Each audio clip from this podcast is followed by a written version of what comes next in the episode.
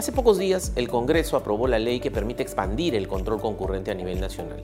confiando en que su aplicación contribuirá a mejorar la gestión de proyectos e intervenciones públicas en los tres niveles de gobierno, nacional, regional y local.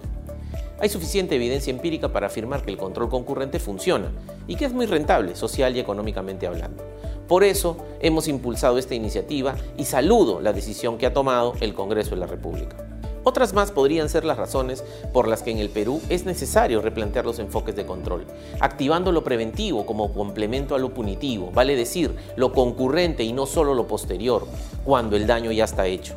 Un reciente informe del INEI sobre la gobernabilidad, democracia y confianza en las instituciones públicas en el año 2020 nos demuestra que el nivel más bajo de confianza ciudadana está en los gobiernos regionales con 10.7%, las municipalidades provinciales con 14.0% y las distritales con 14.8%. Precisamente sobre esas instituciones, la Contraloría detecta y recibe los mayores reclamos por obras mal diseñadas, inconclusas, abandonadas, por servicios deficientes en salud, transportes, comunicación, educación, entre otros, que finalmente no cumplen los objetivos para los que fueron realizados y que como consecuencia no terminan de resolver las necesidades ciudadanas, generando más desconfianza y frustración en nuestra gente. Se preguntarán, ¿qué utilidad podría tener en los actuales escenarios que vive el país el control concurrente? La respuesta es que su fortaleza radica en el acompañamiento simultáneo, preventivo, multidisciplinario, oportuno y célere, tanto al gestor público como a la sociedad, durante los distintos momentos clave de la contratación y ejecución de un bien, servicio u obra pública.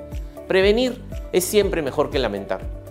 En la práctica, lo que permite el control concurrente es la asignación de un equipo de control que de manera sostenida alerta oportunamente sobre los riesgos y situaciones adversas identificadas durante el servicio de control y compromete a los gestores públicos a que adopten las medidas correctivas inmediatas. No se toman decisiones por el funcionario, sino que se le orienta para que haga mejor su trabajo. Como resultado, se evita que los funcionarios y funcionarias incurran en irregularidades que son precisamente las que afectan o perjudican la finalidad de la intervención pública